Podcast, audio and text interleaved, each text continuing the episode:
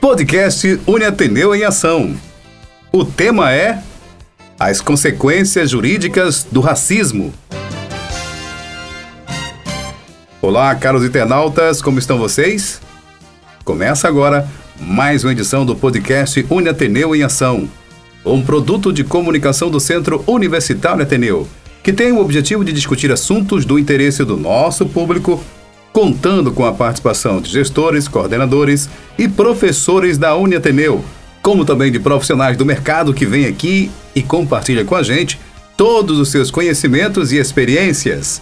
E nessa edição, nós vamos falar sobre o tema As consequências jurídicas do racismo. Para conversar com a gente sobre esse assunto, recebemos aqui em nosso estúdio mais uma vez para conversar com a gente e compartilhar um pouco do seu conhecimento o professor Humberto Quezado, docente do curso de Direito da Uniateneu, onde a gente mais uma vez agradece ao professor Humberto por ter se disponibilizado e vindo aqui gravar com a gente mais esse podcast. Muito obrigado, viu, professor? Muito obrigado, meu amigo Felipe. Eu, eu que agradeço mais uma vez a disponibilidade da instituição para a gente falar de um tema que não é só necessário, mas é algo importantíssimo de ser lembrado, que a gente imaginar que em 2023 ainda temos que conviver com pessoas de mente tão tacanha como os racistas. Isso é, esse é um, um, um tema, né, professor, que a gente vem vivendo a cada ano, vendo absurdos. Como o senhor citou muito bem, em pleno século XXI, em 2023, ainda tem pessoas. Isso é né, casos que a gente dá fé, né? A gente tem conhecimento. Imagina quantas outras pessoas não sofrem né, esse tipo de preconceito, esse racismo, enfim, qualquer tipo de preconceito, né, a gente tem que abolir mesmo, né, professor? Exato, não, vou, vou, você imagina, o, é, gente, isso, isso não tem nada a ver com, com classe social ou com nível de renda. Não. O racismo ele é disseminado e vou até mais longe. Ele às vezes acontece numa violência subjacente. E o que, que é isso? É uma violência que não parece violência, mas é. O racismo está entranhado na sociedade. E cabe a nós é, tentar combater isso e fazer a diferença para as próximas gerações, criar os nossos filhos com outros valores para que as próximas gerações não tenham gente de, de, mente tão limitada quanto aquelas que acreditam que as pessoas se diferenciam por simplesmente pela cor da pele. Muito bem. Professor Humberto, para iniciarmos né, a abordagem desse tema, né, desse episódio que desse episódio aqui do podcast, poderia fazer um, um comparativo sobre o episódio que envolveu, a gente já falou um pouco, né, que isso não está acontecendo só aqui no Brasil, isso não acontece só aqui em Fortaleza, isso está acontecendo no mundo inteiro, principalmente hoje nas arenas de futebol, onde a gente percebe e vê cenas né, absurdas desse, desse tipo de pessoas eu não, não sei se já poderemos chamar de pessoas, é, né? Pessoas é são mesmo. doentes, são doentes. É mesmo. Teriam que se tratar, né, professor? Tem. Mas um episódio que aconteceu com o, o nosso jogador, o jogador brasileiro que está hoje jogando na Espanha, o Vinícius Júnior, né? Como foi vítima de racismo na Espanha, eu queria que o senhor falasse um pouquinho desse, desse episódio pra gente. Pronto. O Vinícius Júnior, ele é jogador do Real Madrid e estava jogando pelo Campeonato Espanhol contra o Valência. Ele é um cara que já estava se destacando há muito tempo no Real, fazendo, fazendo o nome dele, já, já, já tem toda uma história. O cara já se destacava no Brasil e quando chegou na Espanha continua a se destacar. Aí o problema, lá na Espanha, assim como a Europa em geral, por vezes é um país extremamente racista. E ele foi sofreu ofensas racistas da torcida do Valência e dos jogadores também, de outros jogadores do Valência que chamaram ele de macaco. Hum. Né? E aí, ele já tendo sofrido em outros jogos, em outras oportunidades, até mesmo fora dos jogos, tendo sofrido ofensas de cunho racista, um belo momento ele não, não aguentou um, um xingamento racista de um outro jogador do Valência e o, o empurrou, derrubou o camarada. No meio de, dessa intercorrência, o próprio Vinícius Júnior sofreu um mata-leão, né? sofreu um, um, um estrangulamento de um jogador do Valência e acabou sendo expulso daquela partida. Olha só, o cara foi xingado, o cara foi ofendido e foi expulso. Tanto é que tem, e, e o, o, silêncio do Real Madrid nesse, nessa ocasião foi muito complicado e depois contra o time. Mas a Federação Espanhola de Futebol, é, algum tempo depois, anulou essa expulsão do Vinícius Júnior. E aí ele pôde par participar das outras, das outras equipes. O time do Valência foi punido, se eu não estou errado, perdendo o mando de campo. Mas isso daí apagou no, na, na justiça desportiva espanhola, mas não, mas não apagou da vida do cara. Isso. Né? Entendeu? Ou seja, ele, ele, ele continua a ser vítima de um racismo e levantou mais uma vez uma bandeira que precisa ser levantada constantemente, que é o combate ao racismo. E ele não é o primeiro jogador, né? principalmente brasileiro. Uhum. É, vamos citar um outro jogador de, de, de, de renome internacional, o próprio, é, vamos lá, Neymar. Neymar, né? Na França, jogaram banana para ele, pegou a banana e comeu. Exato. O Pelé naquele tempo. O, o Pelé, o, o, o, próprio, vamos lembrar aqui, Dani Alves. Dani Alves. Também tudo. fez esse episódio. Jogaram, ele fez, fez de conta que nada, comeu a banana, jogou a, jogou a casca, a casca assim fora foi. do campo e seguiu. Aí, quer dizer, os holofotes todos estavam ali, viram isso, mas ninguém, ninguém falou nada. É. Né? Precisou o, o Vini Júnior ser agredido verbalmente, também fisicamente, fisicamente, e ser expulso para começar a levantar essa bandeira, né? Exatamente. Mas o que, que a lei brasileira diz sobre a questão do racismo, professor? Pronto, aqui, aqui na lei brasileira nós, nós temos uma lei específica, que é a Lei 7716-89, que ela prevê todo tipo de preconceito. Ela, ela, ela é muito ampla e ela colocou em si, ela tinha, ela tinha o um crime no Código Penal, lá pelo artigo 140, da injúria racial, hum. que era uma forma qualificada do racismo. Que perceba, a injúria é você injuriar alguém ofendendo-lhe a dignidade ou o decoro. É, é uma ofensa direcionada ao que aquela pessoa sente dela mesma tem, muita, tem muito a ver, por exemplo, pessoas com deficiência. Um xingamento que remete hum. a uma deficiência, na verdade, é uma injúria. Hum. E nesse contexto existia a injúria racial no Código Penal. Só que teve uma mudança recente que puxou a injúria racial para a lei, a lei de preconceito.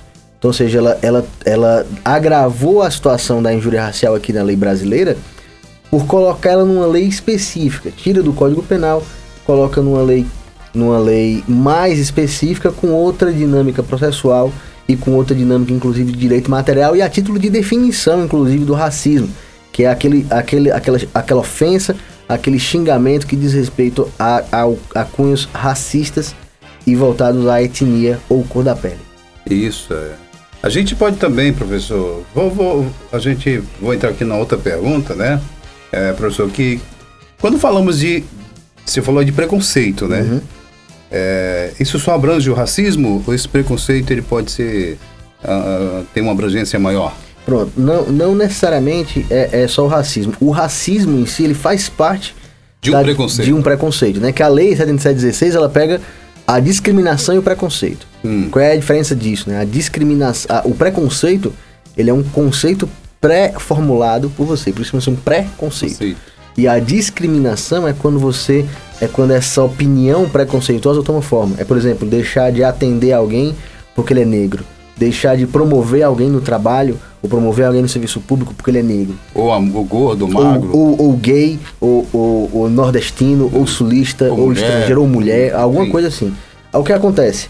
A Lei 7716, embora ela fale do racismo, mas ela vê outras formas de preconceito. Ela fala em religião, ela fala em procedência nacional, hum. ela fala em, em cor da pele, que já está envolvido o racismo, e por força da ADO número 26, com a decisão do, do Supremo, também estão incluídas condutas homofóbicas e transfóbicas. Ou seja, hum. a, as condutas discriminatórias, que é justamente efetuar a discriminação negativa, é negar direitos às pessoas, incluem desde o racismo, a homofobia, transfobia, preconceito com, é, com, com, a, com a questão religiosa e procedência nacional, inclusive. Você, por exemplo, ah, na minha loja eu não atendo evangélicos, eu não atendo umbandistas, eu não atendo espíritas. Isso ou, é discriminatório. Ou mesmo um, uma, uma, pessoa de um outro país. Ou mesmo uma pessoa de um outro país. Ah, eu não, aqui eu não atendo chineses. Tem, tem, calma, tem, tem que ver isso daí. É crime. A lei não permite. É um ah. crime, inclusive, a, é, é, fortemente rechaçado por essa lei. Isso é, ficou muito bem claro isso aí. Pessoal, nós estamos aqui com o nosso podcast, o podcast Uni Ateneu em Ação. falando sobre o tema, né, as consequências jurídicas do racismo. E para voltar mais uma vez, professor, para a gente já finalizando esse bate-papo, é, que é uma coisa que está muito aí, né, atual, todos os dias está vendo, tem muitos holofotes hoje com as redes sociais, enfim, todo mundo tem uma câmera hoje, antigamente uhum. era mais difícil, mas hoje todo mundo filma e filma muito bem, digo de passagem, né? A gente volta lá à questão do racismo no futebol. Eu pergunto para o senhor, os times, eles podem ser punidos pela lei brasileira?